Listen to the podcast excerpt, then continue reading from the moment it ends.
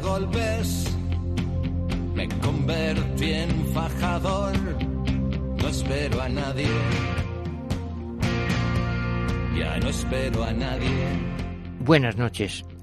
France Football no otorgará este año el balón de oro, pero a cambio presentará su Dream Team elegido por periodistas de varios países, incluido España. Se han publicado ya los finalistas. Yo ya sé que elegir los mejores siempre es discutible, pero hay omisiones y errores que no tienen justificación. Citaré solo algunos españoles o que jugaron aquí. Santa María, un defensa central extraordinario. Gordillo, que corría la banda izquierda como ninguno de su época.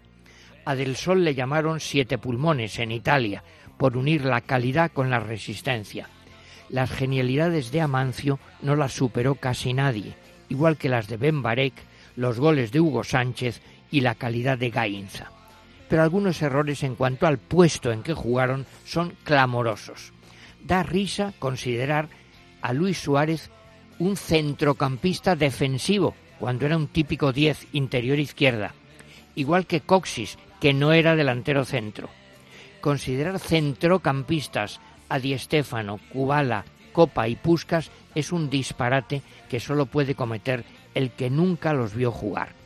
Y sobre todo es un clamoroso error no mencionar a Gento. ¿Cómo se pueden cometer tantos fallos tan evidentes, tan groseros? Sin duda porque se opina de oídas sobre futbolistas a los que no se ha visto jugar. Es sencillamente un problema de edad. Si los que eligen empezaron a ver partidos de fútbol en directo en una fecha, solo a partir de esa podrán opinar con fundamento. Y en todo caso, para las posiciones que ocupaban en el campo, podrían y deberían haberse documentado mejor. Acabo con la ausencia de Gento que bate todos los récords del disparate. Coincido plenamente con mi amigo José Luis Garci.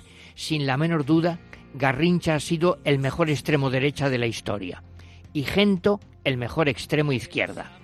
A los dos les dedicaré un remate en días próximos.